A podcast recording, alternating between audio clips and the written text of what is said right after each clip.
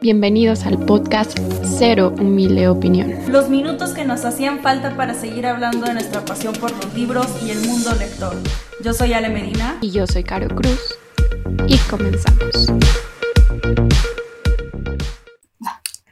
Hola a todos, bienvenidos a nuevo episodio de Cero Humilde Opinión. Seguimos en Marzo Mujer y hoy vamos a estar platicando con Mónica Ramírez de la cuenta de arroba Moni Ramírez, que ahorita la vamos a conocer un poco mejor, pero Moni, bienvenida, muchas gracias por estar acá. Muchas gracias a ustedes, Caro y Ale, por esta invitación. Pura celebridad ha pasado por este podcast, entonces me alegra mucho estar aquí también charlando con ustedes. Muchas gracias, Moni, por estar con nosotras el día de hoy. Genuinamente te digo, te admiramos mucho por tu trabajo eh, como manager de uno de los generadores de contenido más importantes actualmente en redes sociales de libros, Rodrigo Hunda, de Cartas de un Lector. Y pues también somos fan de tu podcast, este, hasta los codos, donde hemos visto más detrás de bambalinas de eventos literarios, acuerdos con editoriales, presentaciones, feels, etc. De hecho, ahorita detrás de, de, los micrófonos le decía que Caro y yo nos chutamos uno de tus episodios religiosamente porque queríamos saber más información sobre la Feria de Guadalajara y pues ahí estaba eh, ese gran episodio, ¿no? Entonces, antes que nada, eh, antes de empezar realmente con la entrevista, nos gustaría saber un poco de ti, qué estudiaste, de todo esto, ¿no? De dónde eres y demás. Me presento nuevamente, yo soy Moni Ramírez de la cuenta arroba Moni Ramírez, X en vez de A. Y pues yo en mis canales hablo de lo que me gusta y parte de eso que me gusta es como pues BTS, los libros, las películas y justo está como las películas, digamos que me llevaron a estudiar lo que estudié, ¿no? Que fue comunicación. Que si bien yo quería estudiar cine, pues mis papás me dijeron como no, no te vamos a dejar morir de hambre, ¿no? Entonces la carrera que más se aproximaba a eso era comunicación. Y ya estando en la carrera sí estudié una concentración en cine que era más teórica y estuve como también haciendo producciones, pero también hubo otra parte de la comunicación que me llamó mucho la atención y que fue justamente la parte de relaciones públicas y como también el marketing en redes sociales. Entonces, eso fue lo, a lo que me llevó a parte de lo que hago ahora, que es que yo, eh, digamos, fuera de esto de los libros, trabajo en una agencia de relaciones públicas, pero también me llevó a tener como conocimientos para saber cómo manejar el perfil de Rodrigo, ¿no? Que bien mencionaban antes, que soy manager de, de Rodrigo de Cartas de un Lector y justo em, también fue por esta pasión por los libros, ¿no? Porque digamos que si bien es amor al arte, también digamos de parte de las editoriales está esta parte como, pues también que le ven como, no sé, esto del dinero y así, entonces como creadores también hay que saber cómo manejarse entre eso, ¿no? No hay que dejarse como perder en ese ambiente. Entonces creo que sí era importante como llevar un acompañamiento de Rodrigo y pues a eso eh, me dedico yo y pues estamos en, en Morelos por ahí haciendo nuestras, nuestras patoaventuras como el podcast de Hasta por los Codos y, y sí, creo que es principalmente lo que, como describiría lo que hago ahora. Y me encanta porque es súper completo, porque justo, o sea, no, no solamente estás enfocada a esa parte, sino tienes tu trabajo aparte, haces proyectos personales y estás con Rodrigo. Y ahorita mencionabas algo que creo que es fundamental y que por algo dijimos, es que Moni tiene que acompañarnos porque es algo que pocas veces escuchamos, de que en la comunidad de lectores haya alguien que represente a eh, los creadores y dos, eh, esta parte como económica y como esta retribución, porque funciona al menos en México muchas veces como, ah, pues solo es el intercambio, la colaboración, te doy el libro y tal, pero creo que hay muchas cosas más allá detrás y mucho depende de tu qué enfoque le des y del trabajo que decidas hacer y pues ahora sí como que cómo lo manejes. Y yo quiero saber o nos gustaría saber eh, cómo fue que se dio esta parte de que, bueno, yo te voy a representar, yo tengo los conocimientos, pero cómo decidieron eso y exactamente qué es lo que haces detrás de cámaras, en qué consiste eh, pues a lo que tú dedicas como el apoyo con Rodrigo. Inicialmente era nada más como el apoyo moral, ¿no? De, uh, qué bien, que te vaya bien en tu proyecto, ¿no? ánimo, ánimo, ánimo. Y, y, eventualmente fue que empezaron a surgir, digamos, con el crecimiento de la cuenta, como estas colaboraciones, ¿no? Que decías de intercambios y demás. Pero al yo estar también metida en mi trabajo de cuando trabajan todas estas marcas con los influencers, yo decía, como puede haber algo aquí en los libros que no estamos viendo porque estamos muy novatos, ¿no? Entonces fue que justamente le, le compartí a Rodrigo como oye, ¿y qué tal si lo llevamos juntos? O sea, si quieres yo te puedo ayudar a contestar estos correos y demás, porque pues muy godines, ¿no? Venían estos correos y estas solicitudes muy formales y dije, ah, entonces tiene que ser como muy profesional el asunto. Y dije, pues yo más o menos sé cómo contestar, entonces te puedo empezar a ayudar a, a llevar esas colaboraciones y pues justo es como parte de lo que hago, ¿no? Si, si vienes contestar mails, es también como gestionar la colaboración, o sea, que todo fluya de la manera más linda posible, sin, sin percances ni nada, y también pues conseguir posibles colaboraciones, conseguir posibles ferias a las cuales acudir. Y, y pues sí, creo que eh, también parte de ello es también cuidar un poco la imagen, como quizá puede haber de repente temas que sean como controvertidos y de que no sabes que es mejor no meterse en esto, sabes que expresa tu opinión porque es importante que la gente sepa sobre estos temas, pero cuidando también la reputación, que es algo que pues hemos visto actualmente con creadores de contenido, con influencers que se meten en problemas por hablar de cosas que quizá no deberían de eh, meterse en esos temas o no sé pero sí justo es también un poco eso de cuidar la imagen, ¿no? De cartas de un lector que justo yo había escuchado el episodio que hicieron con Rodrigo y que le preguntaban, ¿no? Todo esto de sí que sí las paletas de color, que eh, toda esta parte de imagen, pues digamos que desde ahí yo tuve una pequeña aportación, pero es justo cuidar que pueda ser una marca atractiva, pero también él como que cuida esta parte emocional, ¿no? De que pues estamos conviviendo con otros lectores, ¿no? No nada más eres una marca. Entonces entre los dos nos complementamos en, esa parte. Yo más como en el lado analítico y de negocio y él como en la parte de creativa y de arte y así. Qué bonito, sin duda. Yo creo que la dinámica ahí pues ha hecho lo que es ahora pues la marca, ¿no? Porque ya es, sí es, eh, sigue siendo creación de contenido, ya, estás, ya están hablando de libros, pero al final del día, así como tú dices, ya se vuelve una marca, un producto este, y a mí lo que me gustaría saber, sobre todo este trabajo que conllevas, todas esas cosas que tienes que hacer, eh, ¿cuál es tu parte favorita de este trabajo? ¿Qué es lo que más te gusta hacer? Creo que... Mm, ay, es que es una muy buena pregunta. lo que más me gusta hacer, creo yo que es el poder lograr como... Bueno, es que yo creo que serían dos cosas. El poder como concretar un proyecto y ver que a la gente, que la gente sí está respondiendo bien a, a, esa colaboración, porque normalmente vemos cuando algunos influencers pues los contratan para ciertas campañas o demás y se ve como poco orgánico y lo que más me gusta es como decir, o sea, la audiencia no está buscando un comercial nada más, ¿no? Sino de qué manera podemos conectar con ellos y me gusta cuando se hay una respuesta de todos los lectores y de toda la comunidad de Rodrigo y también por otro lado las ferias, ¿no? Porque ves como el esfuerzo de estar haciendo la planificación junto con la, feria y llegar como al lugar y decir como qué padre, o sea, realmente sí hay un impacto y si alguien está viendo como todo este esfuerzo que le estamos poniendo a las cosas. Entonces creo que es más como el, el saber que sí está causando un impacto lo que estás haciendo, creo que eso es muy bonito porque la gente aprecia lo que haces y siempre es padre como sentirse así apapachado por la gente. Oye, justo eso que dices ahorita se vio súper reflejado. Bueno, para Ali, para mí fue la primera vez yendo a la FIL Guadalajara y también lo comentábamos hace rato de que vimos a Moni muy entrada en el papel de que trabajando, haciendo este eh, esta parte de creación y de apoyar a Rodrigo y así.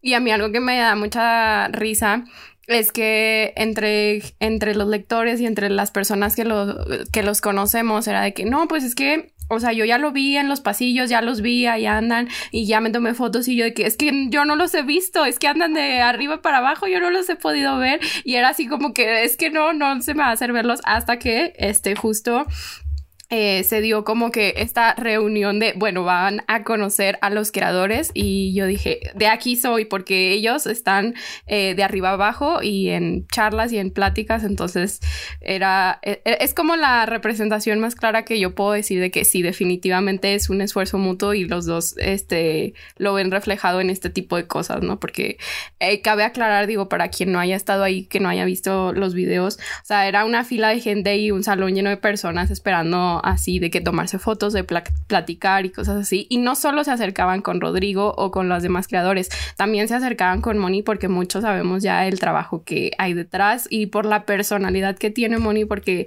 yo insisto que es como un ser de luz muy bonito.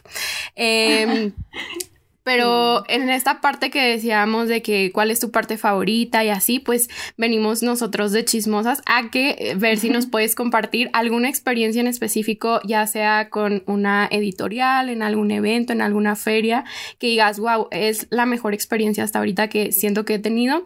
Y obviamente también queremos que nos cuentes alguna negativa o nota positiva que digas, ay no, esto, o aprendí esto y no, Híjole, a ver, es que quiero pensar, porque, no sé, a ver, bueno, a ver, vámonos primero por, pues sí, la, la positiva. Es que no sé si terminar en una nota negativa o en una nota positiva, pero bueno, como me, lo, como me lo preguntaste, la positiva, yo creo que, que casi todas son, son muy lindas, pero mmm, pensaría que... Eh, por la cantidad de eventos que ha habido, es más como de la editorial Planeta que siempre toma en consideración a, a Rodrigo, sí, pero también me gusta que considera a perfiles que quizá no muchas personas conocen o que no tienen tanto alcance. Me gusta que dé como esta oportunidad, ¿no? De conocer a los autores, como pasó hace un par de días, hace unas semanas más bien, de mm, algunos eventos en los que estuvieron autoras eh, en Ciudad de México y, y siempre es bonito cuando también es como, oye, ¿y no quieres ir tú también? O sea, que me incluyan en el plan y es como, o sea, lo agradezco, ojalá pudiera ir, pero tengo también mi trabajo y eso, pero es muy lindo cuando tienen ese detalle conmigo, eh, que ya como que me ubiquen y valoren ese esfuerzo. Y por otro lado, la negativa, creo que no vamos a mencionar el nombre de la marca, pero es este una marca de audiolibros que inicialmente, digo, todo terminó muy bien, pero fue que justo como Rodrigo y yo éramos muy novatos en todo esto de la creación de contenido colaborando con empresas y creo que la mayoría de los creadores podría haber pasado por algo así o sentirse así perdido cuando no sabes cómo ni qué onda o como cuando te dicen oye, este, ¿cuánto cuesta hacer este post y demás? Como que dices, ay, es que hasta 100 pesos se me hace mucho, ¿no? Pero realmente es como intentar valorar ese trabajo y como nosotros aún no teníamos esa, ese, ese conocimiento, fue muy fácil que nos vieran la cara. Eh, y después comparar experiencias con otros creadores y decir como no, verdaderamente sí está muy mal la situación, o sea, sí nos estamos poniendo para que nos pisen, o sea, ¿qué está pasando? Entonces ya después nos nos pusimos como más firmes con estas personas y les dijimos, ¿sabes qué? Ya pude de que revisar con otras personas que fueron de, de mi trabajo Godín, que me como instruyeron cómo eran estas colaboraciones. Eh, en que justo gracias a ellos puedo hacer lo que hago ahora. Y pues justo gracias a eso pudimos como decir, a ver, respeten mi trabajo, esto es lo que vale y pues ahí está, ¿no? Por si, por si gustan seguir entrándole a, a este juego. Y fue que respetuosamente declinaron nuestra propuesta y a los meses regresaron porque se dieron cuenta que probablemente otros creadores también lo comentaron como entre sí y demás, y fue así de, ah, no, pues creo que sí nosotros los estábamos tratando muy mal, creo que sí les estábamos como rebajando eh, mucho, ¿no? A lo que, a lo que estaban, como al presupuesto y eso. Entonces creo que esa fue la peor, como el sentir que nos vieron la cara por mucho tiempo. Eso estuvo muy feo, pero ya después se arregló y todo fue bonito, pero mientras tanto no, no es bonito saber que, no sé, saber que te están viendo la cara, pues, o sea, como que, no sé, eso no me gusta. Sí, yo creo que va también parte de a veces crecer. Yo creo que en cualquier tipo de negocio o proyecto eh, hay, hay, situaciones en las que creemos que estamos súper bien preparados y de que tenemos las riendas súper bien eh, tomadas, pero luego de repente pasan estos baches que lo hacen dudar a uno y, y yo creo que es parte como de de ir aprendiendo de eh, qué tanto valor tiene lo que hacemos. Y entiendo 100% a ustedes de que dijeron, no, pues esto es lo que cuesta, si les gusta, si no, pues soporten, ¿no? Este, me da gusto que hayan eh, regresado eh, con ustedes y todo, pero sí, yo creo que es algo que a veces nos falta en general saber realmente cuánto es el valor que tiene nuestro trabajo. Y hay veces que hasta mismo discutirlo con uno mismo tiene eso, ese síndrome del impostor y un montón de factores que dices, híjole, es que sí es suficiente, no es suficiente, es mucho y así. Pero no, me da, me da gusto que ustedes fueron aprendiendo y que, y que pues no les vieron la cara, porque sí, hay mucha gente bien maligna en este, en, en, en todo, en todos los, pues sí, en todos los rublos en general. Pero, ah, digo, sabemos que eh, estás trabajando con Rodrigo, pero nos gustaría saber también si estás abierta o dispuesta a llevar las relaciones públicas de algún otro creador de contenido literario o si definitivamente dices, no, ahorita nada más Rodrigo y con ese tengo, ¿no? Sí, claro, pues justo creo que mm, es algo que sí me gustaría explorar y como ahorita por la carga de trabajo no se puede, pero mientras bueno, mientras tanto lo que he hecho es que si algún creador tiene como dudas de que se le acerca alguna marca o así, como que intento ofrecerle la ayuda precisamente por esto, ¿no? Porque hemos pasado por estas situaciones que no son tan agradables donde eh, pues no le están dando valor a lo que al trabajo entonces, eh, entre eso y que luego pues uno no sabe qué, qué valor darle a su trabajo, ¿no? Justo lo que comentabas, o sea, y me imagino que así pasa para los freelancers, e incluso uno como en su trabajo dice como realmente este sueldo está bien, o sea, como que como también es un tema un poco tabú, a mí me gusta hablar de ello y poder ayudar a otros creadores también a, a llevarlo. Entonces, por el momento eso es lo que he hecho. Y por un tiempo estuve trabajando con Michi de Morra que leí, con Ale de Libros, Libros, Libros, pero justamente por esta carga de trabajo fue así de, démosle una pausa por el momento, pues Rodrigo obviamente porque pues estamos en una relación, es que puedo como que seguir apoyándolo y, y ya él un poco sabe qué onda con el tema, pero justo creo que sería algo muy padre y porque he visto, ¿no? Que no tienen muchos años estas agencias que llevan influencers eh, es relativamente una industria muy nueva y de la que casi nadie sabe nada, o sea, es, es, tan nueva que de verdad nadie tiene ni idea de lo que está haciendo y eso lo puedo ver también en mi trabajo, como que no muchos saben qué es lo que está pasando con el marketing de influencers, entonces es algo que sí quizá me gustaría como explorar a futuro porque sé que es algo que está como en continuo crecimiento y que eventualmente puede llegar a ser como mi trabajo principal, ¿no? Y creo que Creo que sobre todo si nos enfocamos al área de lectores, de book influencers, lo que sea, eh, creo que es eh, todavía aún menos explorado, al menos en la parte como que latina o ya concretamente de que México, ¿sabes? Y ahorita mencionabas que un factor que a lo mejor te detiene de hacerlo el trabajo principal es el tiempo. Entonces la, la pregunta va enfocada a eso. ¿Cómo haces para organizar tu tiempo personal, tu trabajo, digamos, de oficina, eh, esta parte de, marketing con Rodrigo y aparte pues llevar su relación de pareja. ¿Cómo, cómo se organiza Moni en su día a día? Creo que, creo que fue mucho de, también gracias a, la pandemia y que podemos hacer las cosas de manera remota. Creo que eso me ayudó mucho porque cuando yo entré, digamos, en mi trabajo Godín, em, pues estábamos en medio de la pandemia y ahora ya ha sido un poco un reto porque tengo que estar yendo a la oficina y es en Ciudad de México y yo al ser de Morelos es como un día completo, ¿no? Casi, casi que se me va en, en los traslados y demás. Y de hecho incluso la gente de Ciudad de México probablemente sepa que toma mucho tiempo ir de un lugar a otro, pero, em, pero creo que me ayuda que de repente en mi trabajo son muy flexibles respecto a las horas, entonces quizá puedo utilizar algunas horas de la mañana para eh, justo para las cosas del trabajo, en la tarde o media tarde hago algo de cartas de un lector y de mis proyectos personales y luego ya más tarde puedo como recuperarlo del trabajo, ¿no? Entonces eso me gusta mucho que haya mucha flexibilidad, creo que eso ayuda más que que yo sea una persona muy organizada, porque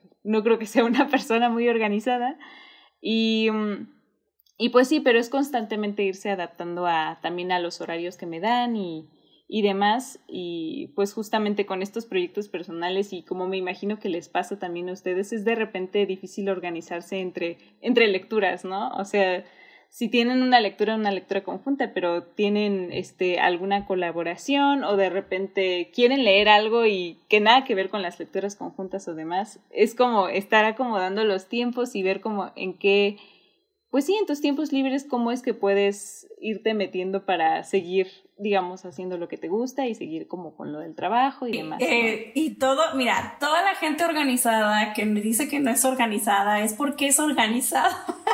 Nada más que no tenemos la medida. Pensamos que podemos ser más y más y más organizadas. Es que somos avariciosas de la organización. Yo me incluyo porque también todo, todo el mundo me dice, es que ¿cómo le haces? Es que haces un montón de cosas y yo, pues medio me organizo, ¿no? Pues es que sí hay una super organización. Nada más que siempre como que ponemos la vara como más alta, más alta cada vez, cada vez, cada vez. Y de hecho, hablando de este proyecto que ahorita mencionabas, lo de los clubes de lectura y este, lecturas conjuntas, Vimos que hace poco iniciaron un club de lectura, Rodrigo, eh, de Cartas Lector y tú. Platícanos eh, un poquito más sobre este nuevo club de lectura, con, eh, información, próximas lecturas, etcétera, para ver si la gente se quiere animar por ahí. Sí, el espacio de, de, promoción para el club de lectura. Justo este año decidimos eh, iniciar un club de lectura de adaptaciones literarias, eh, porque justamente se vienen muchos, muchos estrenos y dijimos como, pues quizá algunos ya los leímos, pero hay otros que tenemos muchas ganas de, de leer y pues estaría padre como compartirlo con otras personas porque pues de repente tienes como que estas ganas de, de, decir como, ah, me pareció esto, pero no va a alcanzar una story en Instagram para decir todo lo que quieres expresar. Entonces justo decidimos abrir este club que ya llevamos una sesión de un libro y ahora falta la sesión de la película, que eso es lo padre que también vamos a poder discutir, además de la lectura como normalmente en los clubs también poder discutir em, si es película la película y si es la serie cada semana los capítulos de esa serie. Y este, yo creo que para e, el momento en el que salga en este podcast ya también estaremos en las sesiones de la serie de Daisy Jones, lo cual es muy emocionante y pues próximamente tendremos quiero revisar bien, pero The Taylor Jenkins Reid también va a sacar eh, la película de los dos amores de mi vida entonces justo es, es una, una lectura que queremos hacer, de los Juegos del Hambre, eh, la precuela, también va a salir en noviembre, entonces sí hay varias películas y series que, que, van a salir, también Heartstopper creo que va a salir este año, entonces como seguir esas lecturas y para algunos serán relecturas, entonces creo que es muy emocionante poder darle como... Eh, como dar la opinión del libro y también de la serie y comparar, que es algo que nos gusta mucho a los lectores hacer cuando salen estas adaptaciones. Y pues sí, creo que, creo que es algo que es muy padre porque a mí me gustan, como les comentaba, mucho esta parte del cine, entonces el, el compartir eh, como los análisis de la película y también escuchar las opiniones de algo que quizás no habías tomado en cuenta de la serie o así cositas que se te escaparon y que en comunidad pueden como nutrir mucho la conversación, creo que está muy padre. Entonces, justo por eso nos animamos a armar un club específicamente de libros así. Dijiste, yo pongo mi pasión eh, por el cine principal, pero también, o sea, otra de las razones por las que te admiramos, Moni, es que eres lectora. Entonces, eh, queremos dedicar este espacio también a que nos platiques de algunos de tus libros favoritos, ya sea escrito por autoras o en general lo que quieras recomendarnos por acá. ¿Qué, qué libros podrían decir para conocer a Moni? Uy, uy, es que, ay, yo, yo me quedé como muy, em, digamos que mis libros favoritos, es que ay, mi vida lectora ha sido un poco un caos últimamente, pero em, creo que de mis autoras favoritas podría decir que es justo Taylor Jenkins Reid, me gusta muchísimo cómo escribe. Em, una autora mexicana que me ha gustado mucho últimamente es Almadelia Murillo, con em, una antología de cuentos que me gustó mucho, que se llama, se llama Cuentos de Maldad y uno que otro maldito. Entonces, como autoras mexicanas que quieran leer para marzo, pueden leer em, a Almadelia. y yo me quedé, les digo, me quedo como en esta etapa de 2012 a 2000 16, donde pues mi saga favorita es los Juegos del Hambre, entonces eso fue como mi máximo y sigue siendo mi trilogía favorita. Em, y también me gustaba mucho John Green, o sea, sí me leí todos sus libros y uno de, bueno, nada que ver con John Green, pero sí un poco que ver, em, es, son los libros que sacó su hermano, que, se, que es Hank Green. Eh, justo, o sea, nada que ver en cuanto al tipo de literatura, pero que ver porque son hermanos. Eh, con su biología de los, los Carls, me gusta mucho. Eh, Yo no he leído la segunda parte. Es que no la han sacado en español, pero no sé si lo leyeron en español o en inglés, pero yo escuché el audiolibro y quedé maravillada. O sea, increíble, increíble es de mis biologías favoritas. Y sí, creo que creo que tengo gustos muy variados y de repente sí puedo leer como, digamos, tipo Almadelia Murillo, más como ficción contemporánea, más mexicano, pero de repente sí me voy como por lo comercial tipo John Green.